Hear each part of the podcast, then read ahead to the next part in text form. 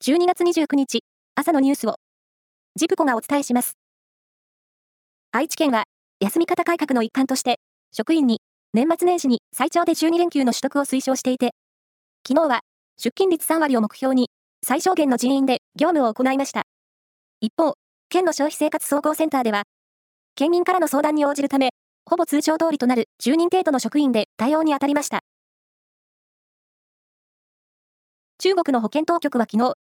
新型コロナウイルスの新しい変異株 JN1 の感染例が中国国内で出ていて、増加傾向にあると発表しました。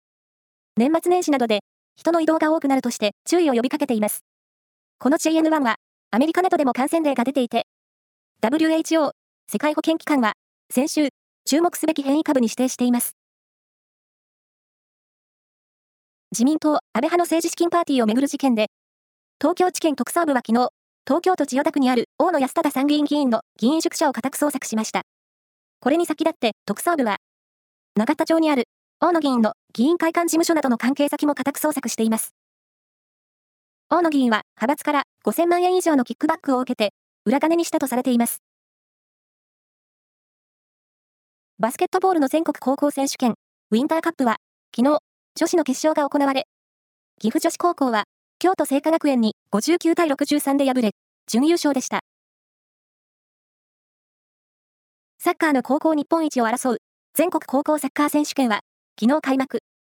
国立競技場で行われた開会式では、連覇を狙う岡山学芸館高校を先頭に48チームが入場行進しました。選手宣誓を務めたのは初出場、愛知の名古屋高校キャプテン、田中響選手で、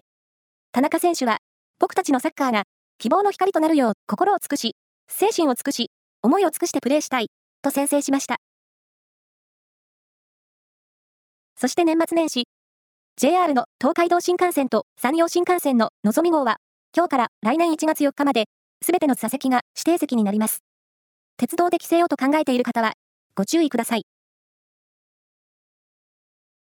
以上です。